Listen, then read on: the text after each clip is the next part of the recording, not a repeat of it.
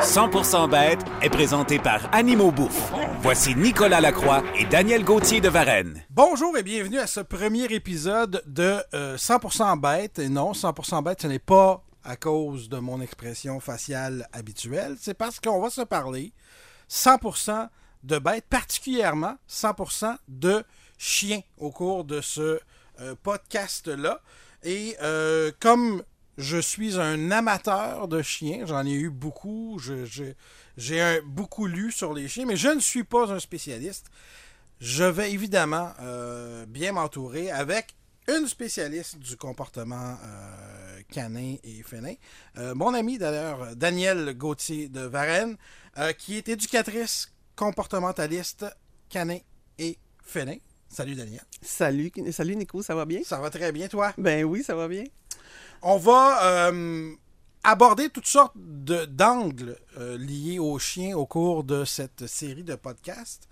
On a passé, commencé par la base. D'ailleurs, quand j'ai euh, commencé à parler de ce podcast-là, c'est la question qui est revenue immédiatement pour quelqu'un qui considère avoir un chien. Qu'est-ce qu'il faut savoir? Qu'est-ce qu'il faut envisager? Quelles questions faut se poser avant d'avoir un chien? Et c'est d'ailleurs la façon la plus, je dirais, responsable de, se lancer là-dedans, parce que c'est une aventure avoir un, chien. Quelles sont les questions qu'il faut se poser?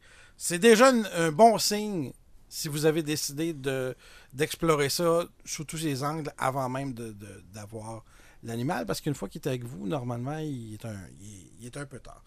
Euh, donc, Daniel, la première question qu'on devrait se poser, le premier angle qu'il faut euh, considérer quand on décide d'avoir un chien, tu dirais que c'est quoi? La grande question qui va peut-être englober tout le reste, c'est quel est ton style de vie? Comment est-ce que tu vis chez toi? Quels sont, quels sont les, éléments que tu, tu dois considérer dans ton environnement pour inclure là-dedans les besoins de ton chien? OK? Quand on choisit un chien, le chien, lui, choisit pas de s'en venir chez nous. C'est nous qui décidons, on va aller s'acheter un chien ou on va adopter un chien.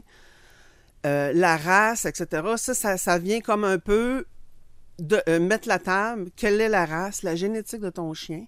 Et est-ce que ça correspond à ton style de vie? Avec ce que tu veux faire ou Avec ce que tu es capable de faire. Ce que tu es capable et réalistement, parce que souvent les gens vont dire Oui, oui, euh, je fais beaucoup d'exercices, j'ai une grande cour, euh, j'ai plein de monde pour s'occuper du chien. Ton je- enfant va te dire, c'est ça, je vais m'en oui, occuper, je vais. Ça dure deux semaines, hein? Ça va durer deux semaines. Ça. Sachez, si vous êtes parent et que vous avez pas encore eu d'animal, que ça va devenir votre animal. Oui, exactement, exactement. Puis même si c'est un ado, euh, c'est pas un petit enfant, ça va être la même chose, OK? Donc, oui, le désir d'avoir un animal, il est très grand chez la plupart des gens qui, qui aiment ça.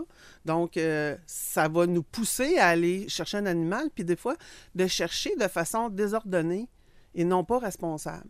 Alors, il faut vraiment, réalistement, se dire, bon, moi, est-ce que je fais beaucoup de sport ou j'en fais peu ou pas? Ou pas. Ou pas, parce que ça se peut aussi, puis c'est correct. Oh oui, ça se peut. Chacun fait ce qu'il Je te le veut. confirme. ça Oui, peut. c'est ça, ça se peut aussi. Donc, euh, puis, euh, quels sont les éléments dans ta vie qui vont aider à remplir, satisfaire les besoins de ton chien? Si on prend dans le détail, là. La première chose, c'est le niveau d'énergie des chiens. Ça, c'est vraiment important. Du plus petit au plus gros, ils sont pas tous égaux. Puis des fois, un gros chien, si je prends un exemple, un Saint-Bernard, n'a pas un niveau d'énergie élevé normalement. Ou les bouviers bernois, entre autres, je pense, Ouais, sont des, oui. des patates de, des, de- de des- salon, des poches de patates, c'est Ouais. ça. Euh, puis tu peux avoir un petit chien comme un Jack Russell qui va avoir énormément d'énergie et là, là, dans les plus énergiques.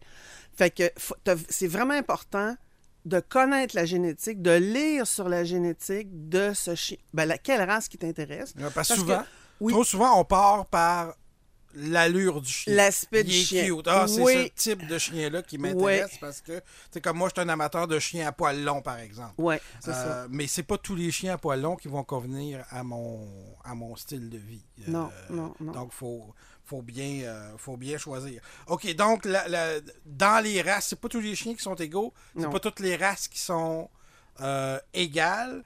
Et si on n'évalue pas bien, c'est quoi le risque? Parce que là, les gens nous entendent et disent Ah, c'est dommage. C'est quoi le risque de mal jumeler un chien avec nous? C'est dur d'évaluer un pourcentage, mais le risque est élevé. OK? Mais Parce que qu'est-ce qui va arriver? ben, qu'est-ce qui va arriver, c'est que si tu ne trouves pas la bonne, le bon match, Oui.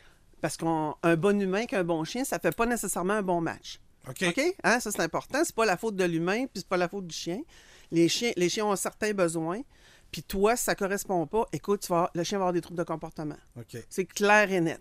Le meilleur exemple qui me vient en tête, c'est les huskies, parce que ça, c'est vraiment... Tu sais, ils sont cute, là. Oui. Surtout si sont bébés. Oui. Oh, on dit c'est des loups, ils sont beaux, j'en veux un. Je reste dans un toit et demi au troisième étage. OK, j'achète un husky, j'ai aucun air euh, d'exercice proche. Tes voisins trouveront pas ça cute qui hurle? En plus, OK, qui jappent, qui hurlent, qui sautent sur la visite quand ils arrivent parce qu'ils ont énormément d'énergie. Et quand on dit énormément, là, ces chiens-là ont besoin des fois de 6-7 heures d'activité par jour. Oh. 7 sur 7. 365 OK. jours par Fait année. que là, t'es par... mettons, pour un cas type, t'es parti au travail 8-9 heures. Ouais, en moyenne. Quand tu reviens, ton chien a besoin de 7 heures d'activité. C'est ça. C'est quoi l'activité? Bon, euh, il y a plusieurs sortes d'activités. Il y a les activités sportives, OK. Courir, sauter, jouer à balle, nager, etc. Les activités ludiques, donc peut-être plus récréatives. Moi, j'ai inclus là-dedans la marche. Parce que la marche, C'est pas dans le c'est sport. pas dans le sport. Je vais t'expliquer pourquoi. C'est tellement simple. Un chien, normalement, il marche pas, il trotte. Vois des loups, des fois aussi, c'est la même Ouais. chose. Ils vont trotter à, à peu près à 15 km/h. C'est le déplacement normal d'un chien qui va faire qu'il va brûler plus d'énergie. Qui, à part courir. Mais, Mais nous, on mais nous, est à à vitesse. 4-5, puis des fois 3, là. OK? Fait que, donc, on n'est pas en concordance avec le, le niveau. Donc, c'est pas. C'est même pas, le minimum. C'est même pas sportif. Non. C'est récréatif. On le met dans le récréatif. Mais il y a chercher euh, des, des- des- des- des objets, euh, sentir, euh, jouer avec un toutou. Et après ça, il y a la mastication, qui est ça qui est une des plus grandes dépenses énergétiques. C'est Ah. la mastication, plus que courir souvent. OK, ça demande énormément d'énergie. On dit, mettons, un vrai os, là, Ouais. dur, là. Euh, ça prend beaucoup, beaucoup, beaucoup d'énergie. C'est comme cinq fois, euh, mettons, la course, la course OK, légère. quand même. Oui, quand même. OK. Donc, ça, c'est un, un élément important. Après ça, il y a toutes les activités sociales. Tu vas souper chez des amis, tu amènes ton chien. Tu vas faire un tour de voiture, tu amènes ton chien. Tu sais, il bouge pas, mais il fait quelque chose. Est-ce que, euh, question qui me vient en tête comme ça, est-ce que une rencontre sociale, justement, de, de découvrir peut-être des nouvelles personnes, c'est euh, une dépense d'énergie pour le chien ou c'est. Tu sais, est-ce que. Parce que souvent, ils vont revenir puis ils vont être- on va voir qu'ils vont être fatigués, nos chiens, Ouais. ils vont dormir. Donc, est-ce que c'est une dépense d'énergie du fait qu'il doit assimiler un- une nouvelle expérience? Euh, c'est une dépense non calorique élevée, hein, mais oui, de fatigue mentale. OK. OK, ça c'est fatigant, surtout un nouvel événement, s'adapter. Ou si tu l'amènes, je sais pas, juste aller dans un festival, il y a du monde, il marche pas tant que ça, mais tu sais, il, il voit beaucoup de choses, il, il doit s'adapter, donc c'est fa- une fatigue mentale que ça. Mais c'est bon, en autant que c'est pas un stress trop élevé. Plus ton stress est élevé, plus c'est fatigant, plus c'est difficile, plus c'est dur de s'adapter. Fait que l'immersion dans des grosses, des grosses euh, activités intenses, c'est difficile pour la plupart des chiens. Mais ça, on y va graduellement. Si tu vas chez tes amis, il n'y a pas trop de monde. Puis après ça, il y a de plus en plus de monde et euh, d'in- d'intensité. Là, il va s'adapter. Autrement dit, ça, ça part bénéfique, mais si c'est trop intense, ça pourrait devenir un traumatisme. Ben oui, ça peut devenir une phobie. OK. OK? Fait qu'on. Dépendamment de l'animal. mot euh, c'est ça. ici. Tantôt, on va parler peut-être des tempéraments. Là. Dépendamment de l'animal, ils ne sont pas tous égaux. Dans une portée, ils ne sont pas tous égaux. OK? Chez un éleveur, ils ne sont pas tous égaux.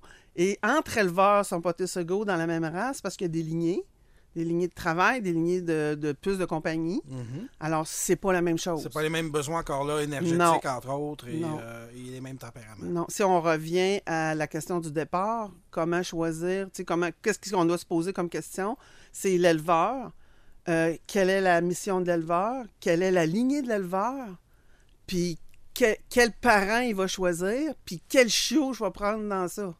Fait qu'il y a comme plusieurs étages là-dedans. là. Un bon éleveur doit être capable de répondre à toutes ces questions-là? Normalement, oui. Un éleveur éthique euh, qui ferait une vraie belle job d'éleveur, il devrait être capable. C'est pas tous, c'est pas tous euh, le cas. Qu'est-ce qui fait qu'un éleveur est éthique ou pas euh, éthique? Et, tassons, évidemment, les usines à chiots, vous oubliez ça. Là, vous devez, si votre, la, la démarche que vous faites actuellement, juste d'écouter ce podcast-là et de, de vous préparer à avoir un chien, euh, sous-entend que vous êtes un, un futur propriétaire de chien responsable. Un futur propriétaire de chien responsable prend son chien chez un éleveur et nulle part ailleurs. Ouais. Pas? Mais qu'est-ce qu'on entend d'un éleveur? C'est pas, peut-être pas toute la même. On n'a pas toute la même définition de l'éleveur. OK. OK, un éleveur, normalement, il devrait être euh, membre du Club canin canadien, qui est l'organisme qui régit la généalogie des chiens au Canada. OK. OK? Même à ça, si un éleveur est inscrit à ça, ça ne veut pas dire qu'il est éthique parce qu'il n'y a pas d'examen, il n'y a pas d'enquête, non, il n'y a pas de suivi. Et c'est peut-être l'absence de plainte qui va faire que c'est un éleveur. Tu sais, dans le fond, parce que tu peux porter plainte Je au Club canin canadien. Bon, ça, c'est une base. Mais là, le- depuis quelques années, il y a tous les, designers dog, donc les gens qui accouplent deux races ensemble et qui font une nouvelle race supposément exquisite, là. euh, Ça finit par dodo, Genre nor- normalement. Là. ou Cockapoo ou Doodle. Ouais, c'est ça. C'est ça, c'est Ouais. des, des chiens croisés qui sont vendus comme des chiens de race et très chers, souvent même plus chers que des chiens de race. Est-ce que c'est des mauvais chiens, pour autant? Pas nécessairement, mais on a de la difficulté à savoir comment ils vont se comporter parce que la génétique est croisée. OK. Puis c'est relativement nouveau comme phénomène. Oui, puis c'est là, génération par-dessus génération, des fois, c'est pas égal. C'est ça la stabilité, souvent, d'une race, c'est qu'on sait à peu près comment un border collé va se comporter, comment un montagne des Pyrénées va se comporter. Parce qu'on a des, décennies d'expérience et de- d'observation. Et c'est tout le temps, souvent, une base génétique stable. On appelle ça des homozygotes. Ils ont à peu près toutes la même, presque la même génétique. C'est sûr qu'ils ont des variantes. Mais c'est très différent d'arriver avec deux croisés comme ensemble. Là, on ne sait Je pas ce que ça donne, ni physiquement, ni comportementalement. OK. Donc, vous n'aurez pas nécessairement. on- Daniel dit pas que vous allez avoir des problèmes avec ces chiens Non, pas nécessairement. Mais c'est, on est plus dans l'inconnu qu'avec des races bien établies. Et là, et là le, le point est de trouver quels sont les besoins de ce chien-là, Hmm. son niveau d'énergie, qu'est-ce qu'il a de besoin, qu'est-ce, c'est quoi sa génétique, qu'est-ce, qu'est-ce qu'on pourrait faire avec. Est-ce que moi, je peux répondre à ça? Là, si je peux répondre, je devrais, et si j'ai une bonne méthode d'entraînement, je devrais être capable d'avoir un chien qui se comporte bien, dans les standards qu'on aime, là, qu'on veut comme humain, Ouais. euh, et, et- et ne pas avoir des troubles de comportement qui sont reliés à la génétique, qui sont difficiles. Un coup, tu l'as, ton chien, là, Ouais. Puis qui a besoin de courir, je sais pas, ou, ou être occupé six heures par jour, puis toi, tu en as une heure par jour. Là, tu as un problème. marchera pas, Ben, ça marchera pas. T'as beau avoir le meilleur entraînement au monde, il manque quelque chose d'essentiel C'est ça. à ce chien, à la- dans la nature même. Dans la nature même du chien. C'est ça. Ça, ça couvre juste l'activité. Ouais, Il, il en ça. reste d'autres. C'est ça. Combien ça coûte, Daniel, avoir un chien par année? Comment ça coûte? D'abord, l'acquisition du chien. hein, ça Ouais. va de, je sais pas, il y en a qui les donnent. là, OK, de donner à euh, 3000, j'ai vu pour des chiens là, Ouais. récemment. Est-ce qu'on doit se méfier de quelqu'un qui a des chiens à donner?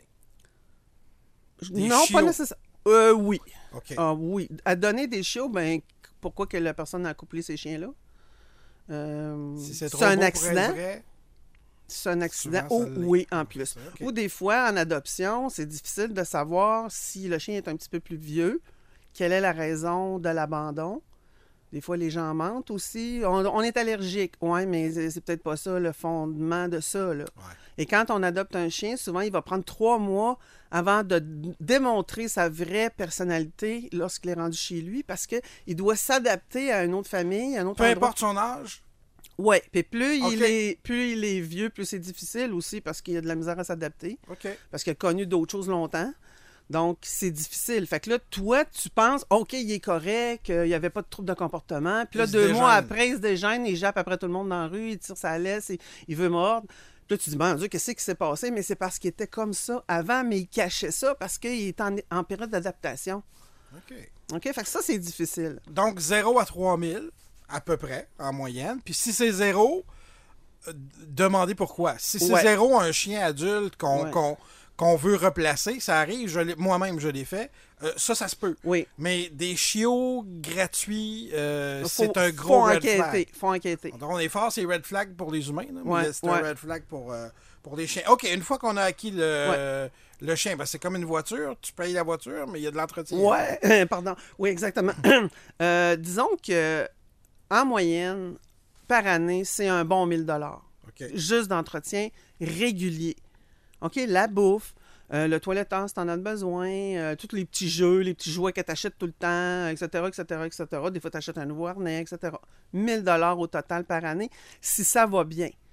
S'il n'y a pas d'accident, il ne se casse pas de patte. Ouais. ou, euh, parce que là, si tu ajoutes le vétérinaire, S'il est malade, vite. ou on sait pas, ça peut monter à plusieurs milliers de dollars. Et là, si tu n'as pas cet argent-là, qu'est-ce que tu vas faire? C'est c'est ça, il faut, faut avoir un fonds avant de commencer. Là. Tu veux pas avoir à prendre la décision de, de laisser ton chien sur la table d'opération parce que tu n'as pas d'argent. C'est la pire chose qui peut arriver à un propriétaire de chien parce que même si vous ne pensez pas nécessairement à quel point vous allez vous attacher, vous allez vous attacher énormément Ouais, à votre animal. C'est la beauté de Oui. c'est la beauté de, de ça.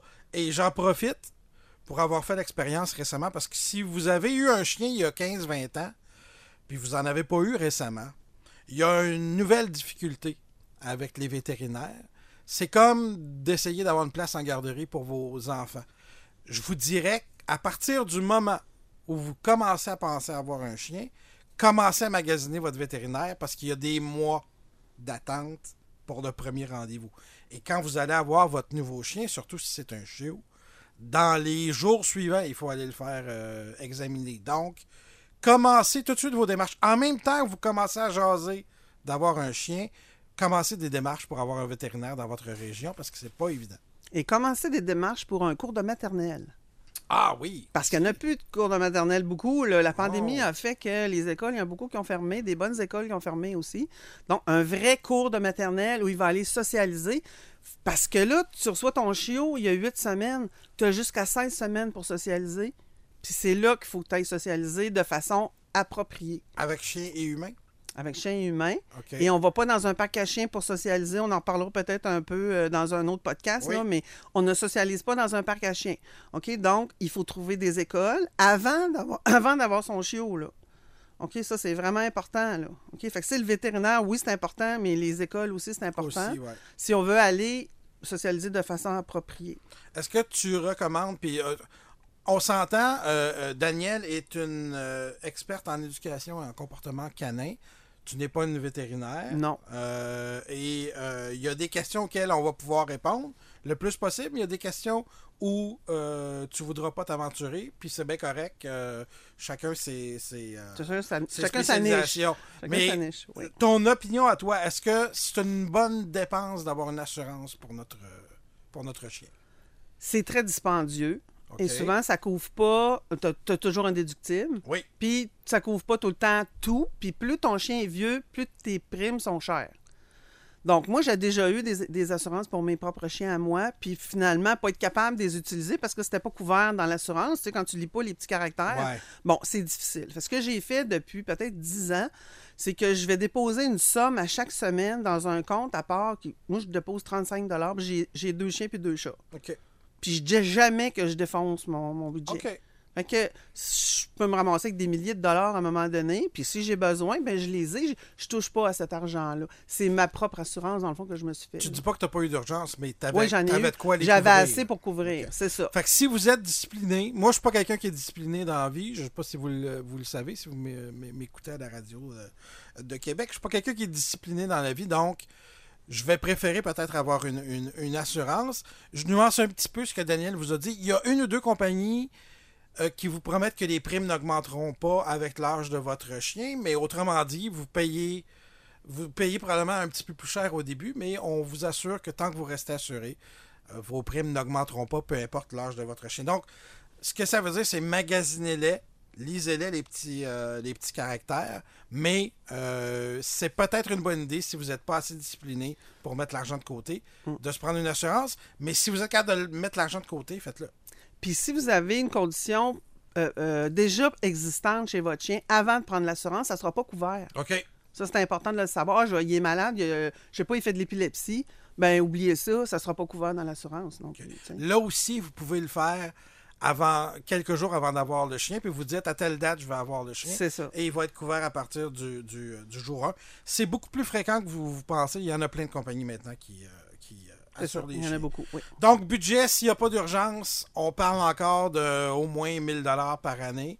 Euh, évidemment, ça va varier selon la, la nourriture que vous choisissez Le de lui poids de ton chien, plus le il est poids gros. du chien. Ouais, c'est ça. euh, puis, est-ce qu'il est chanceux ou malchanceux? Oui, est-ce qu'il y a une bonne génétique? C'est ça. On part Ouais. à 1000. Euh, Ouais. Sachez-le. Là. Oui, Après ça, ça, ça. peut juste augmenter. C'est ça. Euh, dans les autres euh, facteurs à considérer dans les besoins du chien, euh, le, le temps, est-ce que ça va dans. C'est la même chose que l'activité ou il y a du temps en plus? Il y a du temps en plus parce qu'il y a du temps pour euh, entraîner, il y a du temps pour, tu sais, je veux dire, l'éducation, montrer la propreté, montrer à, à sortir de- par la bonne porte. Ouais. Euh, l'éducation, elle est permanente chez ton chien. Peu importe l'âge qu'il va avoir, il y a toujours des petites affaires que tu veux montrer à ton chien ou encadrer ton chien. Et euh, surveiller ton chien, dépendamment de l'âge. Si c'est un chiot, il faut que tu restes à côté pour le surveiller, pas qu'il mange les plantes, pas qu'il Mhm. euh, détruise des choses. Il y a du. Euh, J'ai juste le terme anglais, là, mais il y, a, il y a du puppy proofing à faire à la maison. Comme quand vous avez un bébé, vous allez euh, boucher les prises électriques. Mais il y a un peu de ça à faire aussi avant Ben, d'avoir un peu beaucoup. un chiot. Un peu beaucoup. Moi, j'appelle ça gestion de l'environnement. Ouais, vos Hein? fils. euh, Les- les tapis, les coussins sur le divan. Souliers. Il n'y a Les rien que les chiens Exact. aiment plus que les souliers. Exactement. C'est ça. Fermer des portes. Hein? De décider, des portes. est-ce que le chien va dans la chambre? Est-ce qu'il va dans la chambre? Mm. Non, il va pas. Ben, il ira jamais. OK, fermez la porte. Euh, le deuxième étage, des fois, barré avec une petite barrière pour pas qu'il monte l'escalier, puis qu'il aille dans la chambre des enfants ou qu'il aille manger, à- avaler des Legos. Ou, euh, hein? Tu sais, il y a plein de choses qui... tra- Si vous voulez laisser traîner, mettez des barrières. Ouais. Mais si vous voulez pas laisser traîner, ramassez-vous. Puis a- après, graduellement, intégrez ça. Bon, donc, le temps, là, l'occupationnel, c'est vraiment important, surtout si vous travaillez des grosses périodes de temps, des 16 heures, des fois des infirmières 16 heures. Tu sais, êtes-vous en mesure de vous occuper d'un chien? Non. Peut-être mieux qu'un chat à ce moment-là. Puis encore. Puis encore? Puis encore. Ah ben oui? oui, un chat, ça nécessite de l'occupation aussi. Euh, L'autre chose, c'est la période de votre vie. Là. Si vous désirez avoir des enfants l'année prochaine, vous allez tomber enceinte, mettons. C'est-tu le temps d'avoir un chiot, là?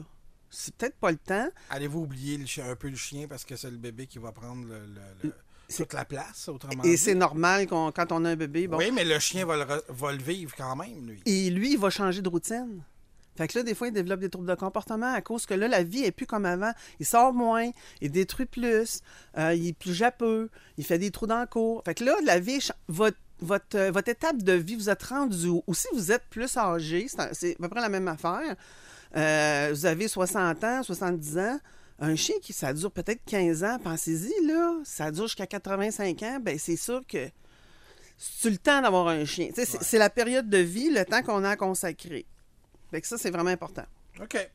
Euh, euh, on on l'a peut-être un peu abordé justement avec les escaliers et tout ça, mais l'espace de, de- de vie, est-ce que c'est ça que tu, tu te- t'entendais par ça, le- la configuration de la maison, ou c'est plus vraiment l'espace disponible pour le, pour le chien? L'espace total. OK. OK, l'espace total, si vous restez dans un appartement, mais vous disposez, par exemple, d'un parc juste à côté, bon, c'est bien, c'est bien. Peut-être ça va compenser pour le fait que vous n'avez pas de cours. Par contre, vous allez devoir sortir en laisse 7, 8 fois par jour au début. Le chiot, sais, il faut y penser, descendre quatre escaliers ou prendre l'ascenseur. Tempête de neige, pas Eh tempête de oui, neige. moins 30, Ouragan. Ouragan, moins 30, tu sors pareil. Là. Ouais. Donc, ouais, c'est le fun, tu un parc, mais faut que tu penses qu'il faut que tu sortes beaucoup. OK, un chien qui sort pas beaucoup, il va avoir des troubles de comportement aussi, dépendamment de sa race, encore là. Si c'est un mini-mini chien, peut-être que non. Puis, ou un gros gros chien, peut-être que non. Euh, dans la maison, comment c'est installé? C'est- important. Là. Y a-tu bien des vitres? Est-ce qu'il peut japper en regardant juste dehors du monde passé? S'il n'a pas été socialisé beaucoup, il va-tu japper après les chiens? Il va Où est-ce que vous êtes situé? C'est-tu urbain? Ou c'est la campagne? Ou Ouais. c'est la banlieue? C'est quoi? Fait que ça, c'est important. Puis, êtes-vous clôturé si vous avez une cour? Non, ben là, votre chien va être attaché. Ouais, parce que tu peux pas l'avoir lousse. euh, On n'a pas le droit. terrain. On n'a pas le droit, c'est la loi. Fait que ça, c'est tout à considérer avant et c'est tous les jours de sa vie, dépendamment de l'âge du chien, qu'il va falloir aller dehors parce que, à moins d'avoir un pipi pad en dedans pour une petite trace, puis encore là, il faut qu'il sorte parce qu'il faut qu'il socialise. Il faut, faut que ce soit un chien de ce format-là aussi. Oui, puis il faut qu'il sorte dehors. Ouais, ouais, ouais. Hein, à un moment donné. Ben oui. OK, l'espace de vie, il faut, faut l'envisager, évidemment.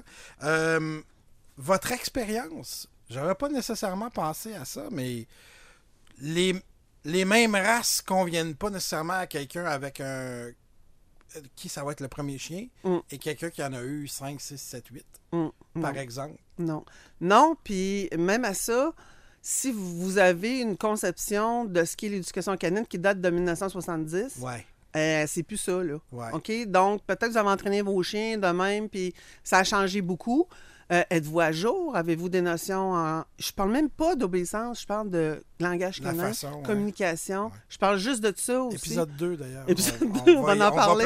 On va en parler. plus mais euh, intensément. ça, c'est vraiment important parce que ça a beaucoup changé et vous pouvez faire beaucoup d'erreurs en tombant, tombant dans la punition. Parce que vous comprenez pas, votre chien vous comprend pas, on va en parler, là. Votre chien vous comprend pas, vous comprenez pas votre chien, vous punissez. Là, vous mettez de la pression, votre chien a peur, votre chien a mal. C'est une roue qui tourne. Une Eh roue oui. négative. Une roue tourne. négative, puis là, vous restez pris là-dedans. Ça, c'est important de se former avant d'avoir le chien. Ouais. OK.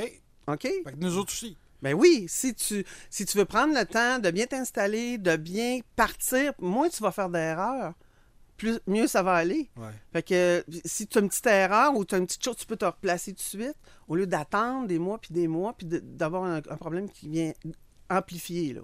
Donc, selon la personne que. Quelqu'un qui te demanderait conseil, la personne que tu as devant toi, selon qu'elle te dit que ça va être ton premier chien ou ça va être son, son premier chien ou son huitième, tu y suggéreras pas les mêmes, les mêmes races et c'est un facteur à considérer dans notre choix Oui. de départ. Oui. Puis encore là, ça garantit pas que ça va bien aller. Non, Euh, hein, c'est on- mettre les chances de son bord. Ou mais c'est mettre toutes les chances de son bord, eff- effectivement. OK. Ouais. Quand tu parles de style de vie, est-ce qu'on revient encore euh, à quelqu'un qui travaille beaucoup ou l'activité ou ça englobe tout Ça? Ça? englobe tout, toute ta vie à toi. OK. Est-ce que tu as de la place vraiment pour un chien ou c'est une passe que tu as, tu as envie d'avoir un chien parce que, je sais pas, tu as une peine d'amour. Tu veux combler un Ouais, manque, tu veux ouais. combler, tu veux t'occuper, mais que c'est temporaire. C'est-tu temporaire? Mais si c'est temporaire, là, euh, ça marchera pas, là.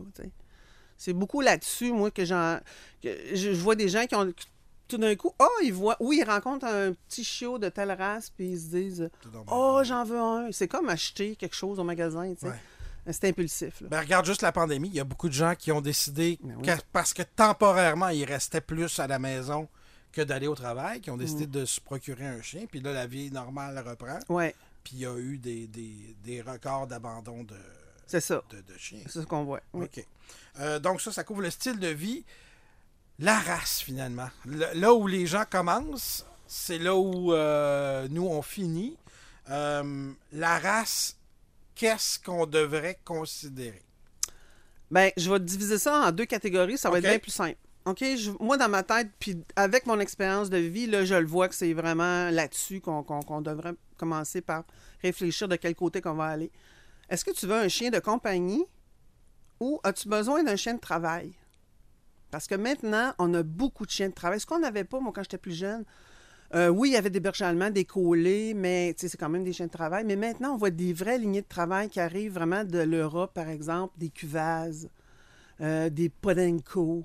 Euh, tu, te dis, mon Dieu, que c'est ça. Mais euh, ces chiens-là sont maintenant disponibles au Canada. là, donc, euh, Mais à moi d'avoir une ferme, pourquoi tu aurais besoin d'un ben, chien parce que tu le trouves cute. OK. Tu sais pas que tu veux Non. un chien, t'as un chien de travail, mais Non, tu te commandes un chien de travail. C'est ça. Même, on- ben, là, peut-être, là, c'est le Border Collie qui est peut-être le, le- le chien vedette, là, actuellement. Bon, il y a des lignées un peu de compagnie, mais à peine, là, sont tr- extrêmement euh, actifs, ces chiens-là. C'est vraiment des chiens de travail. Même dans le berger allemand, même dans le collet, tu peux en avoir des actifs plus.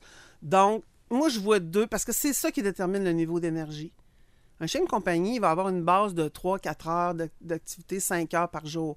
Mais un chien de travail, c'est 6, 7, 8 heures par jour. Hey, moi, j'en ai deux, là, chiens de travail, OK? J'ai un border collé, puis j'ai un- un- une golden, qui, puis moi, je suis pas habituée à Quand ça. j'aurais pas pensé nécessairement qu'il était un chien de Oui, travail. parce qu'elle elle est d'une lignée de chasse. OK. Hey, c'est pas le même portrait qu'une golden de compagnie, pas du tout, là. OK? Elle, elle demande autant qu'un border collé, Oh. et même peut-être plus. OK. OK? Fait que faut vraiment savoir ça avant. faut avoir le. On revient à tout notre style de vie, puis l'espace, etc. Et le type d'activité. Puis plus on va aller vers un chien de travail, plus nos activités devraient être reliées à sa génétique.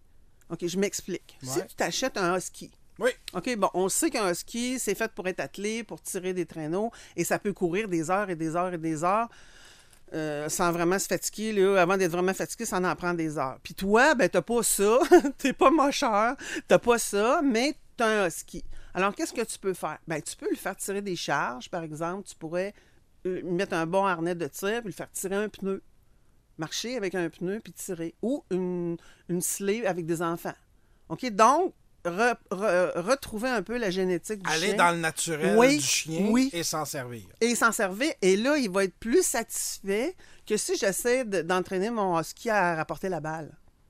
Je comprends. Mais il peut le faire.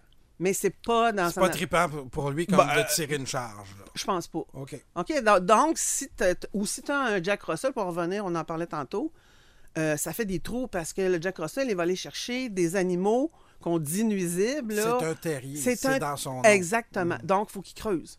Toi, si tu lui fais un pit de sable dans ta cour, puis tu lui permets, ou tu caches des affaires dans de la terre, puis tu lui permets de creuser, ben là, tu vas aller satisfaire un besoin génétique. Mais si tu mets des centaines d'argent sur ton terrassement, parce que c'est ça qui compte sur ta maison, puis tu t'achètes un terrier, des- quand on parle de, de coordonner la race avec les, be- les besoins et la personnalité de la personne, c'est un peu ça qu'on Ben, c'est tout à dire. fait ça. Tes, tes- tes fleurs vont changer de place, là. Je te le dis. OK, tes brocolis, reste, tes brocolis, ouais. ils pousseront pas Ça comme tu penses. changent de bord de rue. ça. Donc, c'est ça qui est important. Puis, euh, euh, euh, ça peut même devenir le fun parce que si tu travailles vraiment dans la génétique, tu sais, tu vas. tu- moi, j'ai c'est ça, ma Golden, c'est une Golden de chasse. Écoute, elle a une hormone spéciale qui, qui, lui, qui lui amène une espèce de broue blanche près, de la- près du nez. OK. OK? Ça veut dire qu'elle sent des affaires plus que la moyenne des chiens. Puis moi, ce que je fais, c'est que je tire de la bouffe dans la cour, là, à grandeur de la cour, puis je la laisse scanner le terrain. Elle peut faire ça une demi-heure, une heure des fois, là. Ça Ben- l'occupe, puis ça va dans son. Encore Ouais. là, dans le naturel de son ADN. Exactement. Et euh, tu te sers, autrement dit, du chien à son presque plein potentiel. De sa force. Donc, tu as plus de chances de le satisfaire et qu'il soit heureux C'est ça. et qu'il soit moins euh, destructeur ou euh, qui ne développe pas de problèmes de, De choses que, qui te dérangent, c'est ça. exact. Qui te dérange. OK, bon là, Daniel, malgré tout ça, on a analysé tout ça, on a, on a décidé que oui, euh, ça nous convenait. Euh, ah, dans le style de vie, j'imagine, les sportifs, pas sportifs, ça rentre là-dedans aussi. Ah si oui, vous ben faites oui. la randonnée euh, oui, de ça montagne, Oui, oui. euh, Très important. achetez-vous hein. pas peut-être un chihuahua, achetez un chien qui va plus... Ou achetez-vous un Saint-Bernard, tu sais. Euh, donc, on a décidé qu'on allait de, de l'avant. C'est quoi la, la- la prochaine étape? Comment on se magasine un, un éleveur? Parce que tu parlais de, de- de- d'éleveur éthique versus éleveur poétique tantôt. Comment on peut déterminer ça des gens qui, qui nous écoutent et qui n'ont pas, évidemment, tes connaissances et ton expérience? OK. Même moi, des fois, les gens me demandent euh, Tu- Peux-tu me trouver un bon éleveur de telle race? Euh, Même moi, je les connais pas tous. Puis l'autre Ouais. affaire, c'est que même si je les connais un peu de réputation, j'ai pas nécessairement des détails sur leur façon Tu n'as de pas faire. fait l'expérience de Non. cet éleveur-là. Non, et, ça, ça pourrait nous pister sur des éthiques euh, un peu douteuses. OK? OK. Donc, le meilleur conseil, c'est aller voir sur place. Déplacez-vous avant de réserver. OK, déplacez-vous. Est-ce que cette personne-là, comment elle se comporte avec ses chiens? Ses chiens, est-ce qu'ils sont amicaux? Est-ce que vous pouvez les côtoyer, les, reproducteurs? Est-ce que c'est propre? Est-ce qu'il vous montre ses, euh, tests de santé? Est-ce qu'il y a les preuves? Pas juste, oui, oui, j'ai fait la dysplasie des hanches, ils sont testés pour ça. Il vous dit ça seulement verbalement. Non, non, non, je veux voir les tests. Je veux voir les, les- les certificats. Je veux voir les enregistrements, si c'est des chiens enregistrés. Je veux voir les enregistrements. Tu sais, vérifier. Puis, euh, normalement, un bon éleveur ne sera pas euh, irrité par ça. Ben non, Il, il va, plus vous respecter. Ben il oui. va être fier aussi de te montrer qu'il y a plein d'affaires qui, cou- qui couvrent vraiment les maladies génétiques parce que chaque race a des maladies particulières aussi. Il faut le savoir. Dans le collet, il y a des problèmes avec les yeux. Beaucoup, le coléail qu'on appelle, c'est le coléail. C'est les collets qui ont ça. Les Shetland ont ça aussi des fois. Donc, il faut vérifier. Euh, est-ce poser des questions. Est-ce qu'il y a de la formation, cet éleveur-là? Est-ce qu'il y a-tu une spécialité? C'est quoi sa lignée? OK? Euh, ses années d'expérience, etc. Euh, faites vos recherches. Là, on a les réseaux sociaux qui sont, oui, des côtés négatifs, mais ça, c'est positif parce qu'on peut poser des questions sur des groupes. Euh, Connaissez-vous tel éleveur? Avez-vous un chien de cette race-là? Comment ça a été? Est-ce que votre chien est en santé? Que- C'est quoi? Il y a beaucoup de groupes liés à des races. Donc, si c'est telle race qui vous intéresse, vous avez déterminé. Reprenons ça. le collet, là. Moi, c'est ma, c'est ma race. Ben, il y a un groupe. Il y en a plusieurs, mais il y en a un groupe en particulier de, de, de collets. Vous demandez accès, on va vous le donner. Puis là, vous allez découvrir un, l'expérience des autres, beaucoup d'éleveurs, Mm. puis des recommandations, des peut-être même des mises en garde sur, sur des- ça, sur c'est des ça. éleveurs et autres. C'est ça. En plus, il faut vérifier nos informations. Oui, il est membre du Club canin canadien, par exemple, mais téléphonez donc au Club canin canadien s'il y a des plaintes contre cet éleveur-là. Parce que c'est l'organisme auquel on peut se plaindre là, si on a un Parce bug. le- l'éleveur s'en vendra pas. Là, Non, c'est ça. C'est ça. Fait que donc, vérifiez les informations que vous avez reçues, puis lire beaucoup sur la race va vous aider à trouver, parce que là, vous allez connaître les, les caractéristiques de votre chien. Vous allez pouvoir trouver un éleveur qui correspond à votre style de vie. Euh, un chien de compagnie ou un chien de, de- de travail. Aussi, c'est important de continuer à lire là-dessus. Euh, puis, éloignez-vous de tout ce qui est sale, pas propre, des chiens mal entretenus, des chiens enfermés dans des enclos tout le temps. Non, ils ne sortent pas. Ou approchez-vous pas de l'enclos là, parce qu'il va grogner. Ça, c'est souvent les reproducteurs qui sont dans des parcs ou dans des enclos. Fait que éloignez-vous de ça. Parce que ça, cette génétique-là va se retrouver. Ben oui, c'est ça, c'est ça. Éloignez-vous d'un éleveur qui va vous imposer une vente totale avant d'avoir le chiot. Oui, il faut faire un dépôt. C'est normal, c'est, c'est, c'est- puisque c'est, c'est- il y a beaucoup de gens Parce qui se tout le monde désistent. risque là-dedans. ouais. Oui, c'est ça. Il y a un dépôt à faire, puis vous allez attendre. Mais si vous dites, oui, oui, il faut payer 3000 dollars aujourd'hui, euh, non, faites pas ça. Là. Donc, c'est vraiment important de ne pas s'embarquer financièrement. Le show, il n'est même pas fait, il n'est même pas né, puis il n'est pas livré non plus. Là, donc, ça, c'est important. OK? Éloignez-vous d'un éleveur qui ne vous offre pas un contrat de garantie écrit euh, pour les maladies de sa race.